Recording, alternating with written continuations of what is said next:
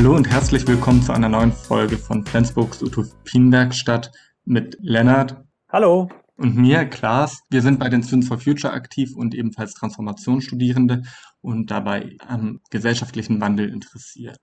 Ja, und ihr fragt euch jetzt vielleicht, Corona ist ja noch gar nicht vorbei, warum sind die beiden jetzt gleichzeitig zu hören? Ja, auch wir sind mittlerweile im 21. Jahrhundert ein bisschen angekommen und sind gerade an unterschiedlichen Orten. Ich bin gar nicht in Flensburg und trotzdem haben wir es irgendwie geschafft, uns zusammenzuschalten. Ich hoffe, die Tonqualität ist für alle gut und wir freuen uns, endlich mal wieder ein Gespräch zu dritt zu führen heute. Genau, denn heute ist Leonie zu Gast. Hallo Leonie.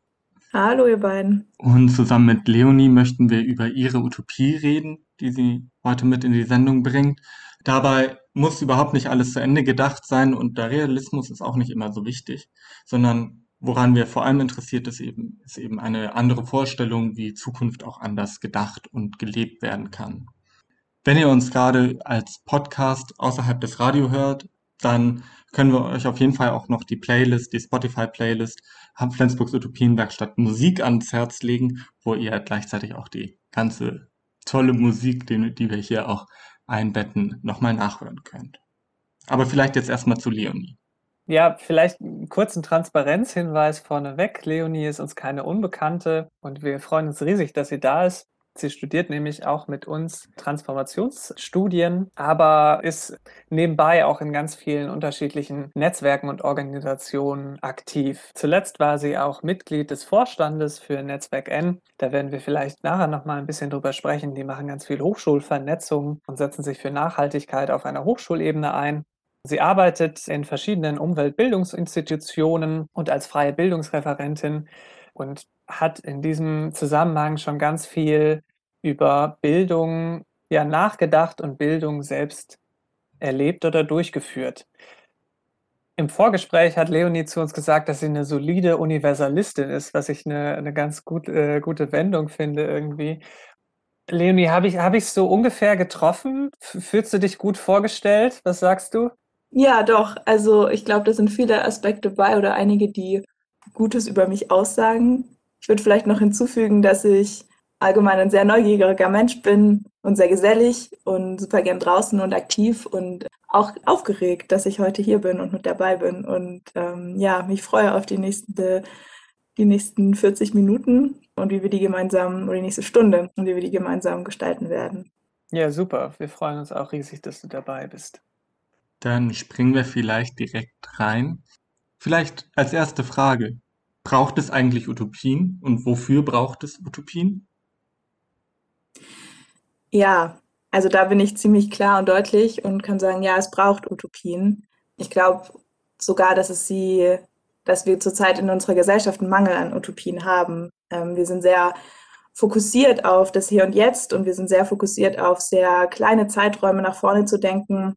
Und ich glaube oft, dass wenn ich mir so ja Zeitungen, Nachrichten und so weiter anschaue, dass das genau fehlt, die Frage, okay, wie können wir uns eigentlich gesellschaftliches Leben so vorstellen, dass es gut für alle ist und losgelöst vielleicht auch erstmal von ähm, ja, den Krisen und Konflikten, in denen wir gerade stecken, ähm, sondern ja eine Imaginerie zu erschaffen und ein Ziel zu haben, wo wir irgendwie mutig drauf zusteuern können. Wir wollen ja in jeder Folge äh, uns einer konkreten Utopie widmen, die schon so ein bisschen ausgereift ist. Welche Utopie schwebt dir denn vor? Bei meiner Utopie geht es um, ich würde sagen, vor allem um Freiräume und gerade eigentlich um das, was wir gerade gesagt haben, um die Imaginerien und die Kreativität und die Frage, wo, wird das, wo liegt das, der Ursprung des Ganzen? Und ähm, da würde ich sagen, sind Bildungsräume im, ein Ort, den ich als sehr besonders und auch sehr relevant irgendwie sehe, wenn ich über Utopien nachdenke, wie sie sozusagen in Zukunft sein könnten und auch aber darüber nachdenke, was sie heute schon für eine Relevanz haben, um eben Utopien zu spinnen und um auch um zu dieser Utopie oder zu diesen Utopien zu kommen. Und wenn ich mir jetzt bei dieser Bildung bleibe und die in die Zukunft imaginiere, dann ist es natürlich auch ein System, das sich dann irgendwie in meinem Kopf auftut und das eingebettet ist in eine, in eine gesamte Gesellschaft. Und was ist für mich eine, eine utopische Bildung oder die Bildung in einer Utopie oder das Bildungssystem dort. Da würde ich sagen, kommt ganz viel Freude, Farbe und Kreativität eben in meinen Kopf.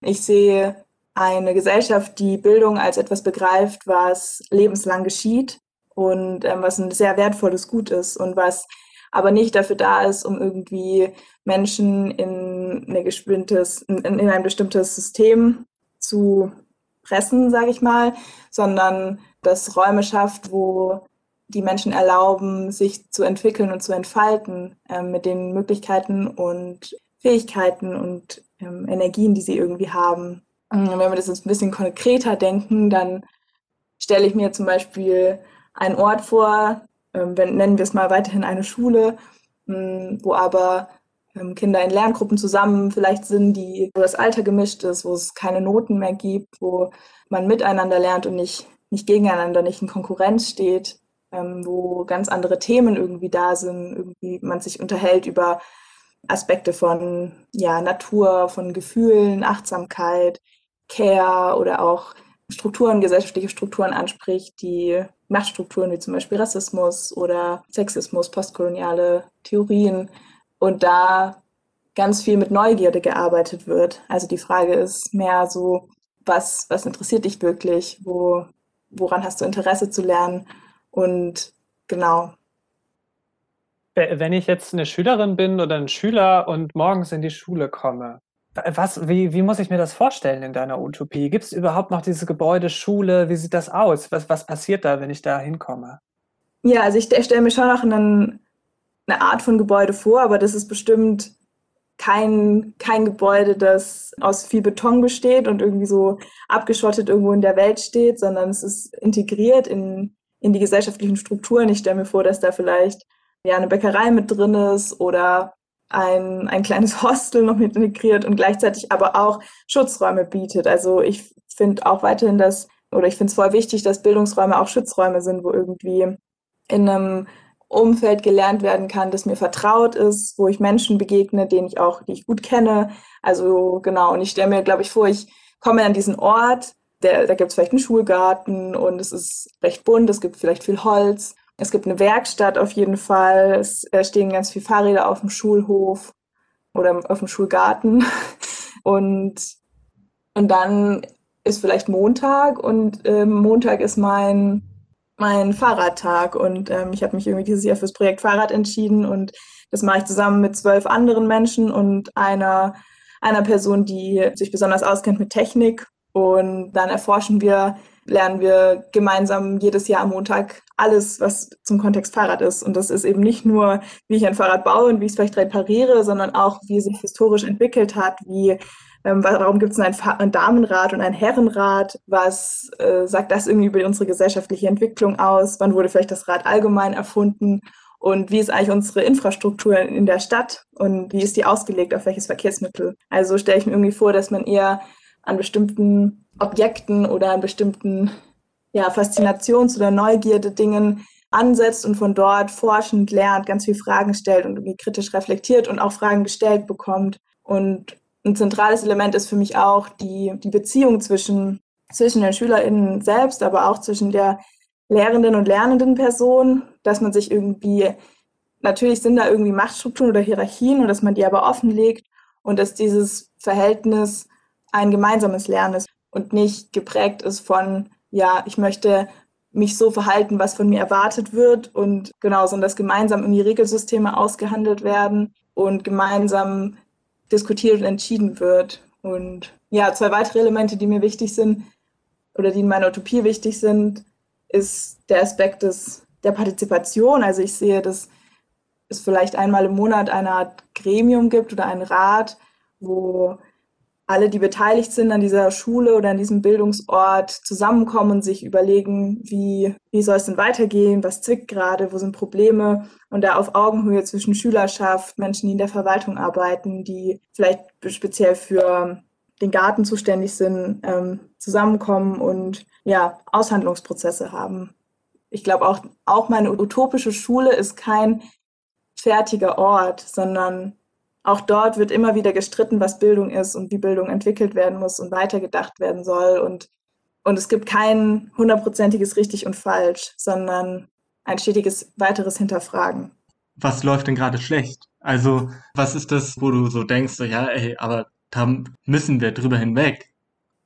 Ja, nee, das ist eine zentrale Frage, weil das ist ja auch irgendwie der Grund, warum wir uns überhaupt, äh, warum ich mir vielleicht Gedanken mache oder wir uns alle Gedanken machen, wie es anders laufen kann, weil wir oder weil ich auch ein Verständnis habe von, okay, heute sind viele Dinge in unserem Bildungssystem, die, mit denen ich nicht einverstanden bin.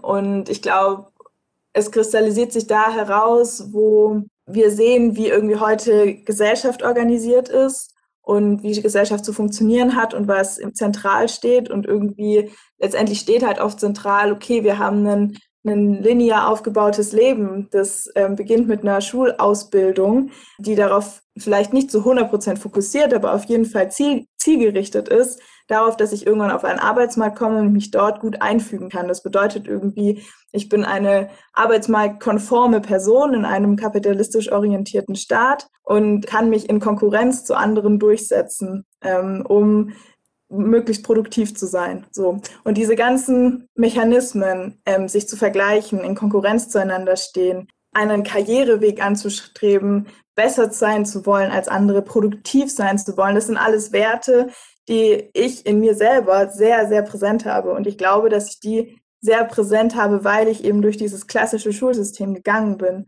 und weil ich seit der ersten Klasse oder seit der dritten vielleicht Noten bekomme und weil ich auch sehr viel Bestätigung vielleicht dadurch bekommen habe und irgendwie gepusht wurde.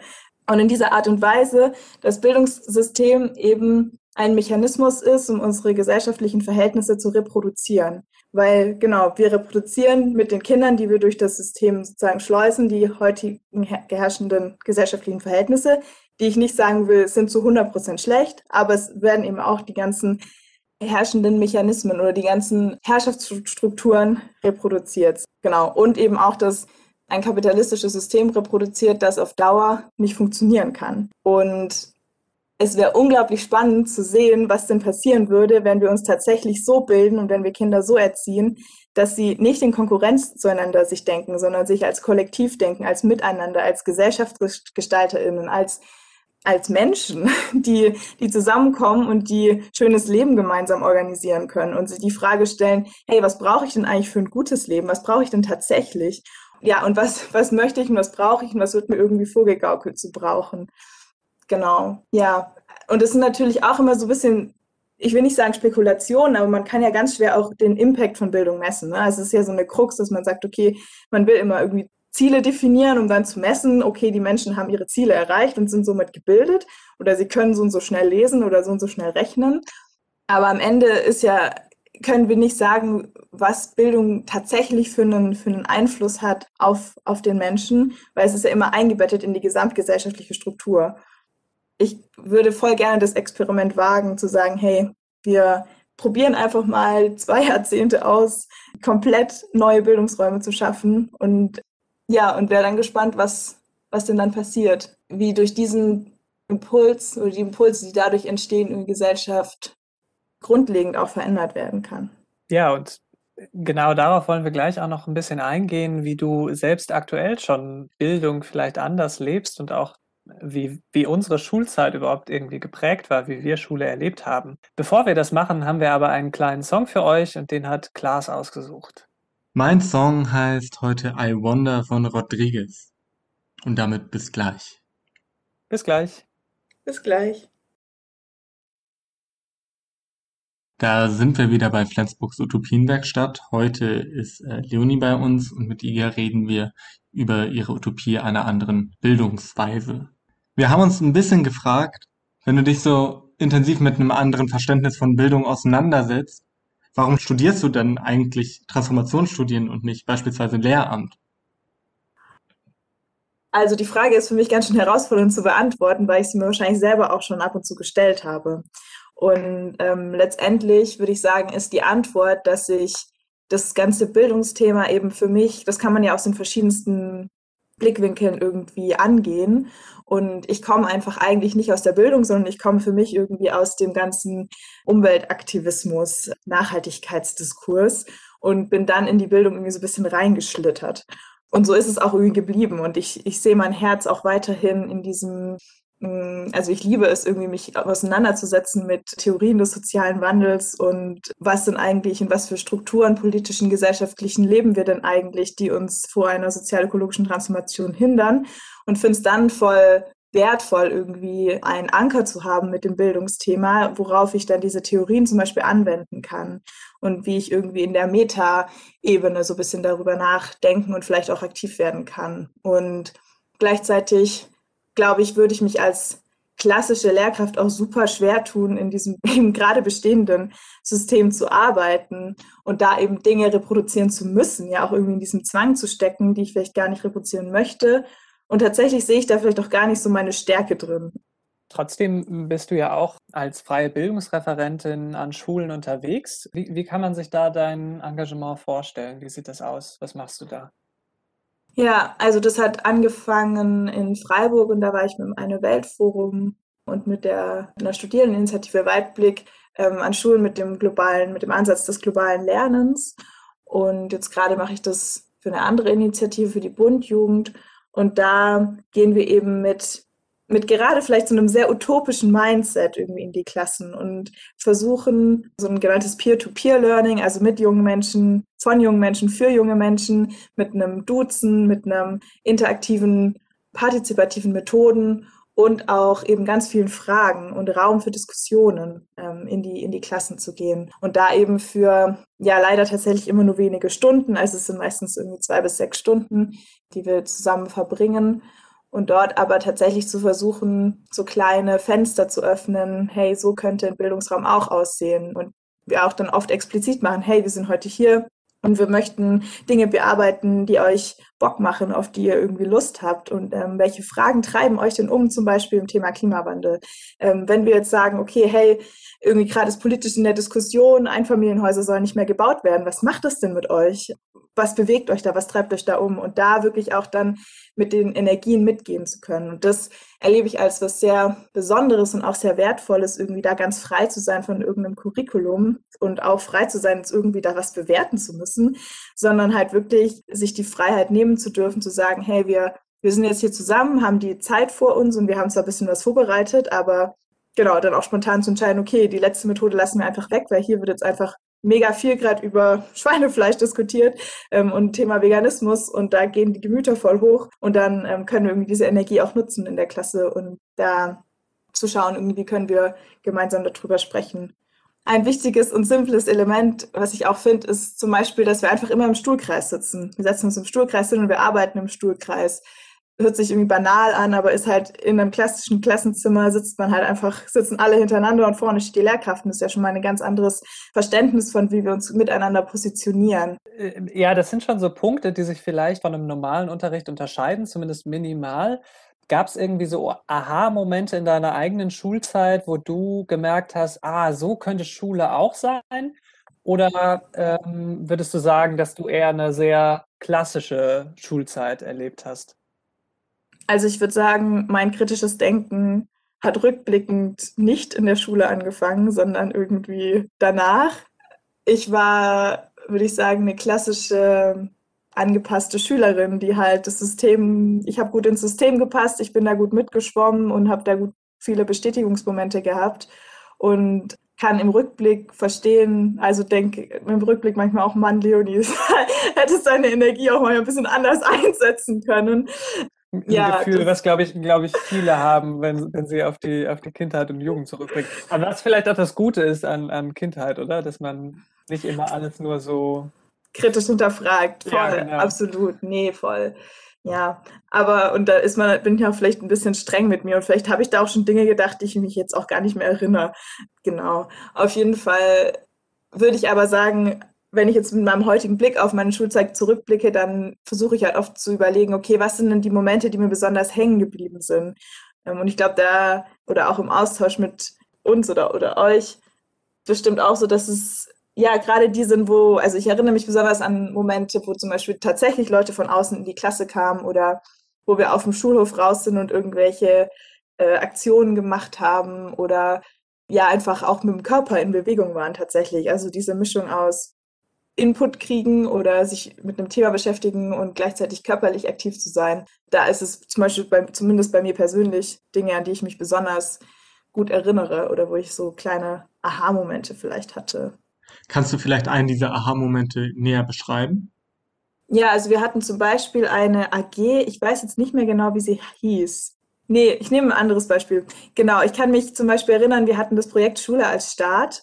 Jetzt eigentlich super spannend, weil wir haben super viel über Staatstheorie gesprochen. Und wenn ich jetzt denke, wir hatten Schule als Staat, na egal. Auf jeden Fall, wir hatten das Projekt Schule als Staat und mussten kleine Unternehmen gründen oder uns überlegen, wie wir irgendwie, äh, wie wir heißen wollen als Stadt. Wir hatten eine eigene Währung. Wir hatten ein eigenes, tatsächlich so eine Art Justiz- und Polizeisystem und und alle Schülerinnen und Schüler dürften eben überlegen, genau, was sie anbieten in diesem Staat, welche Rolle sie da übernehmen. Und äh, ich und meine Freundinnen, wir hatten ein Kino und haben mit der Filmakademie vor Ort zusammengearbeitet und dort Kurzfilme uns ausgeliehen und haben dann Popcorn gemacht Zuckerwatte und Kinofilme gezeigt und halt gegen ein kleines Eintrittsgeld. Und das war, glaube ich, eine meiner eindrücklichsten Schulwochen, die ich in meiner Schulzeit hatte. Und so viel ja Spaß und aber auch Dinge gelernt und in Kontakt getreten dann mit den ganzen Leuten, die unseren San, San Marino hießen wir und wir hatten die Möggis, weiß ich alles noch, es war die sechste Klasse oder so. Und weil ich bin vom Mörike-Gymnasium, genau, also naja. Und, und wir waren unglaublich stolz auf, was wir da irgendwie geschaffen hatten. Und ich erinnere mich an alle Filme, die wir da gezeigt hatten. Also, und ich, wir hatten immer gehofft, dass es nochmal Schule als Start gibt und irgendwie ist es dann immer ja, in, in, meinen nächsten sechs kommenden Schuljahren ist es dann halt nicht mehr zustande gekommen. Und die Hoffnung war aber immer irgendwie noch da. Und da denke ich so, wow, das muss natürlich nicht jede Woche passieren, absolut nicht, aber dass sowas irgendwie regelmäßig sein kann und dann kann man ja auch überlegen, was für eine Art von Start hat man und muss das jetzt ein Start sein, ne? Ähm, und äh, ne, also das ja auch wieder zeigt sich jetzt sehr gut irgendwie, was, was wurden wir da gelernt und was muss es denn sein? Ein, ein in sich geschlossenes System und ich weiß gar nicht, ob wir tatsächlich unsere Regeln aushandeln durften. Und das Staatsverständnis wurde bestimmt auch nicht irgendwie besprochen und äh, ob wir jetzt in unseren Außengrenzen irgendwelche Leute abweisen und so weiter. Genau. Und was das vielleicht übertragen auf, auf den Staat, in dem wir leben, bedeutet. Da hätte man auf jeden Fall auch ansetzen können. Also in meiner Erinnerung ist es ganz ähnlich, dass oft gerade die Unterrichtseinheiten, die nicht benotet werden und abseits vom normalen Lehrplan sind, die sind, an die man sich am Ende am besten erinnert und aus denen man sehr viel mitnimmt. Hast du auch Ideen, was man äh, speziell jetzt in Flensburg an speziellen Bildungsangeboten an Schülerinnen und Schüler machen kann? Ja, also ich glaube, es ist auch ein Aspekt, den du mit der Frage ansprichst, der mir auch noch voll wichtig ist, den ich bis jetzt noch nicht gesagt habe, ist die Frage nach der Lokalität, also der Eingebundenheit von lokalen Gegebenen, Gegebenheiten in das, was ich lerne. Weil heutzutage sind ja, okay, wir haben Bildung ist Ländersache, also in unserem bei uns ist es zumindest landspezifisch oft mehr oder weniger ein bisschen ausgelegt. In vielen Ländern aber ja tatsächlich irgendwie sehr nationalistisch ausgelegt, die Bildung. Und ich stelle es mir eigentlich eher so vor, dass wir in sehr lokalen Kontexten lernen. Natürlich immer den Blick fürs Globale und der Frage, okay, wie in welche globalen Zusammenhänge sind wir hier irgendwie eingebunden. Und im Speziellen für Flensburg kann ich mir da irgendwie gut vorstellen, viel natürlich zum Thema Meer, zum Thema wer lebt auf dem Meer, wer lebt im Meer und so weiter und so fort, welche Wechselbeziehungen bestehen da, kann man super anknüpfen zum Thema Klimawandel, auch vielleicht rüber zur Nordsee und den Halligen und so weiter. Und aber auch jetzt nochmal im Speziellen auf Flensburg, auch geschichtlich mit der Kolonialgeschichte anknüpfen, gerade der Frage, die auch schön auf Stickern an vielen Laternen klebt, wo kommt eigentlich der ganze Ruhm her? ja, und da irgendwie sehe ich auch eine große Verbindung mit eben lokalen Akteuren, die es ja auch schon gibt und die in Flensburg irgendwie voll aktiv sind. Also sei es verschiedenste Stadtrundgänge, die irgendwie angeboten werden, ein postkolonialer Stadtrundgang. Es gibt jetzt, ich glaube, seit neuestem auch einen transformativen Stadtrundgang, dass auch Schülerinnen und Schüler zum Beispiel solche Rundgänge selber konzipieren können, selber durchführen können, einen, einen Klimastadtrundgang. Also es gibt in Flensburg unglaublich viel Engagement auch zum Thema Klimaschutz, ähm, auch zum Beispiel auf dem Campus von der Uni Flensburg oder der Hochschule Flensburg. Und ich da irgendwie ja an den Loka lokalen, wie man an den lokalen Gegebenheiten globale Zusammenhänge irgendwie erkennen kann. Warum ist dir Bildung als Thema und Bildungsarbeit dabei so wichtig? Also welche Rolle kann dann eigentlich Bildungsarbeit und Bildung im Allgemeinen dann für eine sozialökologische Transformation spielen? Da würde ich vielleicht auch gerade noch mal ansetzen mit dem Punkt, was läuft vielleicht falsch? Also wenn wir jetzt über Nachhaltigkeit und nachhaltige Entwicklung, jetzt nehme ich absichtlich mal diesen Begriff sprechen, dann erlebe ich in der Bildung ganz viel Appell an das Individuum. Das Individuum, das irgendwie sich verändern soll, das anders konsumieren soll und sein CO2 kompensieren zum Beispiel. Also es wird gesprochen über Natur, die die einen ökonomischen Wert hat. Es wird gesprochen über das Individuum, das anders konsumieren muss, um eben ja weiter das weiter um größer gedacht, dass weiter Wirtschaftswachstum möglich ist, aber eben nachhaltig. Und es wird auch nicht wirklich über die ganzen Machtstrukturen, die eigentlich bestehen und Nord-Süd-Verhältnisse und so weiter gesprochen. Genau, und mit dieser Art von Bildung und dieser Art von, ich sag mal, Verbraucherappell und so weiter, sieht man auch, dass irgendwie, es passiert auch nicht wirklich viel oder es passieren oft sehr vordergründige, vielleicht ein bisschen, ja, scheinheilige Dinge. Was ich sehe aber eine unglaubliche Kraft, die potenziell in Bildungsräumen steckt, wenn sie eben kollektiv gedacht sind und wenn sie politisch gedacht sind. Also wenn wir Bildungsräume so konstituieren, dass die Menschen, die sich darin befinden, empowered oder bestärkt werden, ähm, sich tatsächlich als GesellschaftsgestalterInnen zu sehen und nicht nur als Konsum KonsumentInnen, sondern als Menschen, die ziemlich viel eigentlich in der Hand haben und vor allem, wenn sie sich zusammentun und als Gruppen agieren, tatsächlich auch Strukturen verändern können. Und da ist natürlich auch wieder voll wichtig, dass man nicht sagt, okay, es ist der Appell an die Zivilbevölkerung, Aufgaben zu übernehmen, die eigentlich der Staat übernehmen müsste oder wo der Staat irgendwie scheitert. Aber auf jeden Fall da die, die Kraft und die, die, die Impulse stecken, die notwendig sind, um Gesellschaft voranzutreiben und zu verändern. Genau über diesen gesellschaftlichen Druck, über das gesellschaftliche Aushandeln und über ja, Gerechtigkeitsfragen möchten wir gleich noch nach einer kurzen Pause mit dir reden. Davor würden wir uns aber tierisch darüber freuen, wenn du vielleicht auch dir einen Song wünschen würdest. Ja, ich habe da ziemlich viel drüber nachgedacht, weil ich habe ja nur einen Song und ich habe mich letztendlich für Maria Peschek entschieden. Sie ist eine polnische Sängerin und erinnert mich sehr an mein Jahr, das ich in Polen verbracht habe. Und ihr werdet hören Ludzie Psy, das heißt Menschenhunde.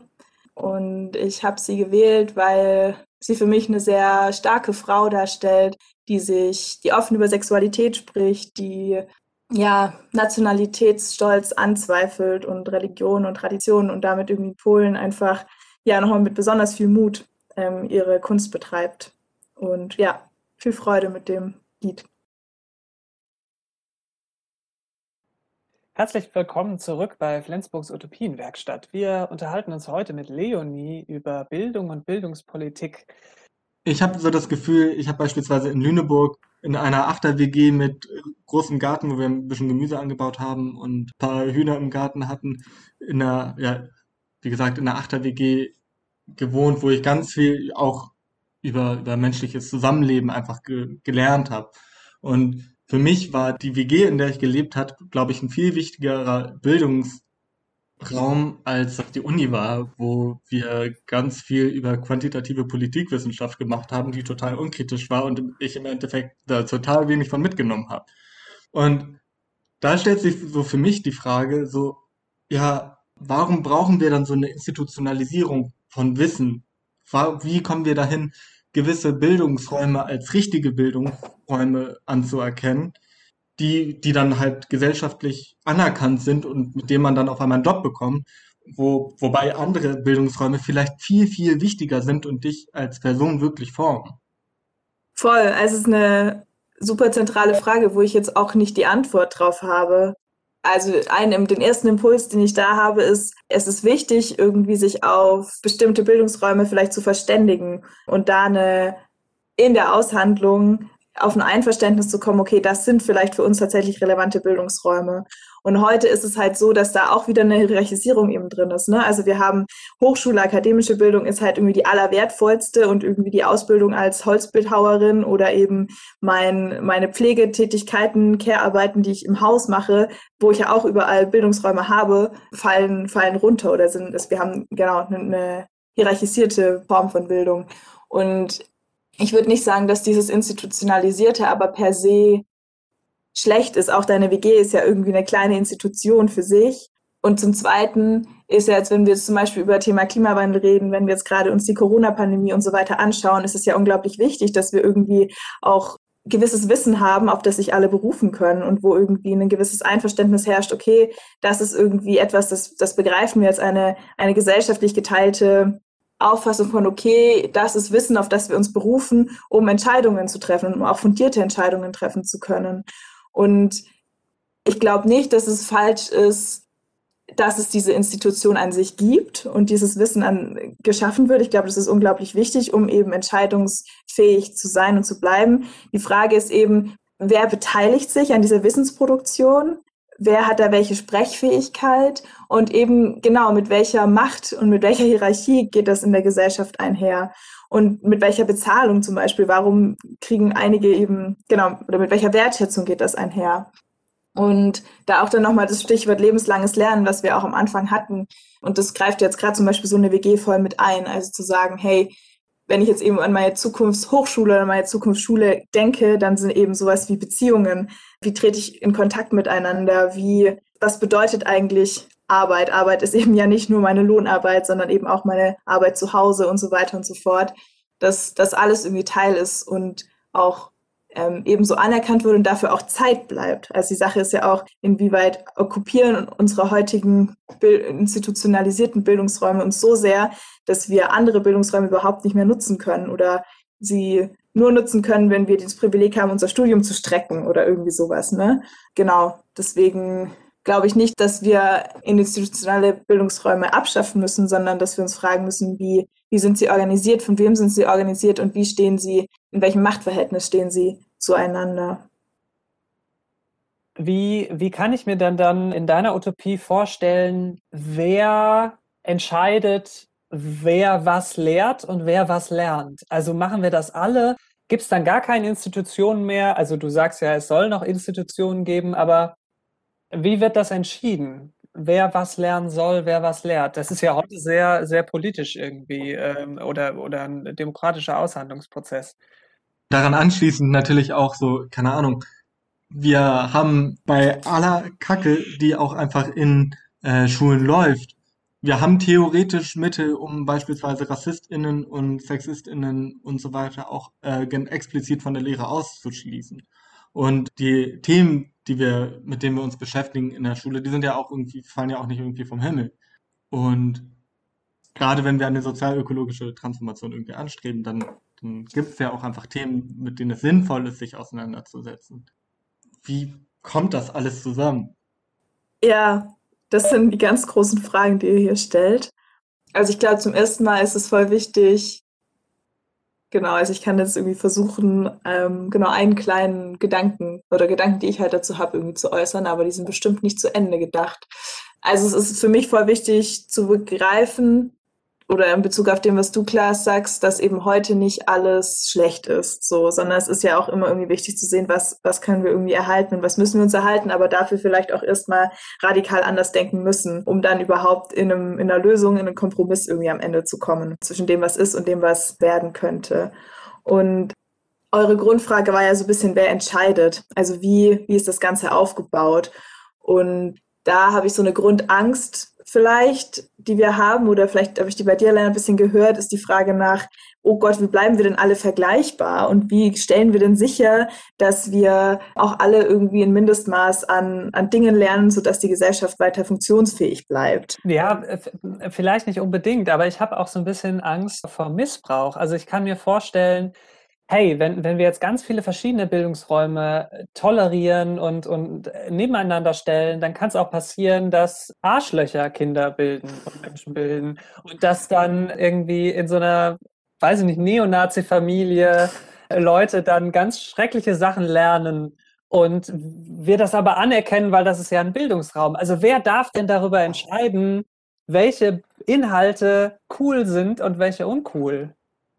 Also ich würde sagen, das ist eine Grundfrage von auf welcher Wertebasis gestalten wir unsere Gesellschaft? Und ist es eine demokratisch organisierte, solidarische, emanzipatorische Gesellschaft einfach als Grundbasis? Und das sind irgendwie Werte, die ich auf jeden Fall als grundlegend sehe und auf der ich irgendwie Gesellschaftsstrukturen aufbauen würde beziehungsweise aufbaue.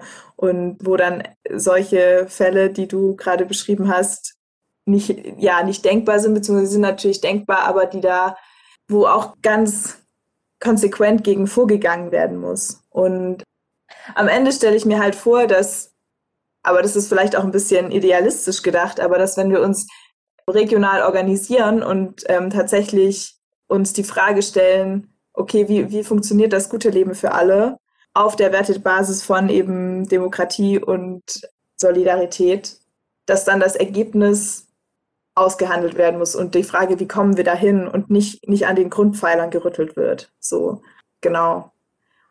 Und ich würde weiterhin sagen, ich, ich sehe kein, in meiner Vorstellung kein zentralisiertes Organ, das über alles entscheidet, aber das eben über diese Wertegrundlage entscheidet vielleicht.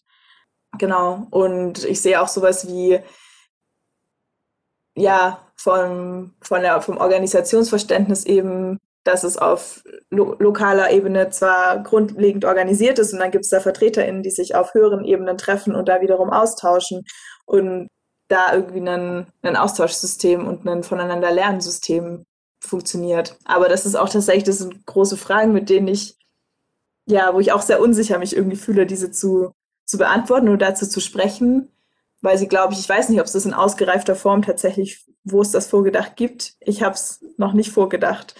Genau, aber es ist eine super relevante Frage und eine super wichtige Frage.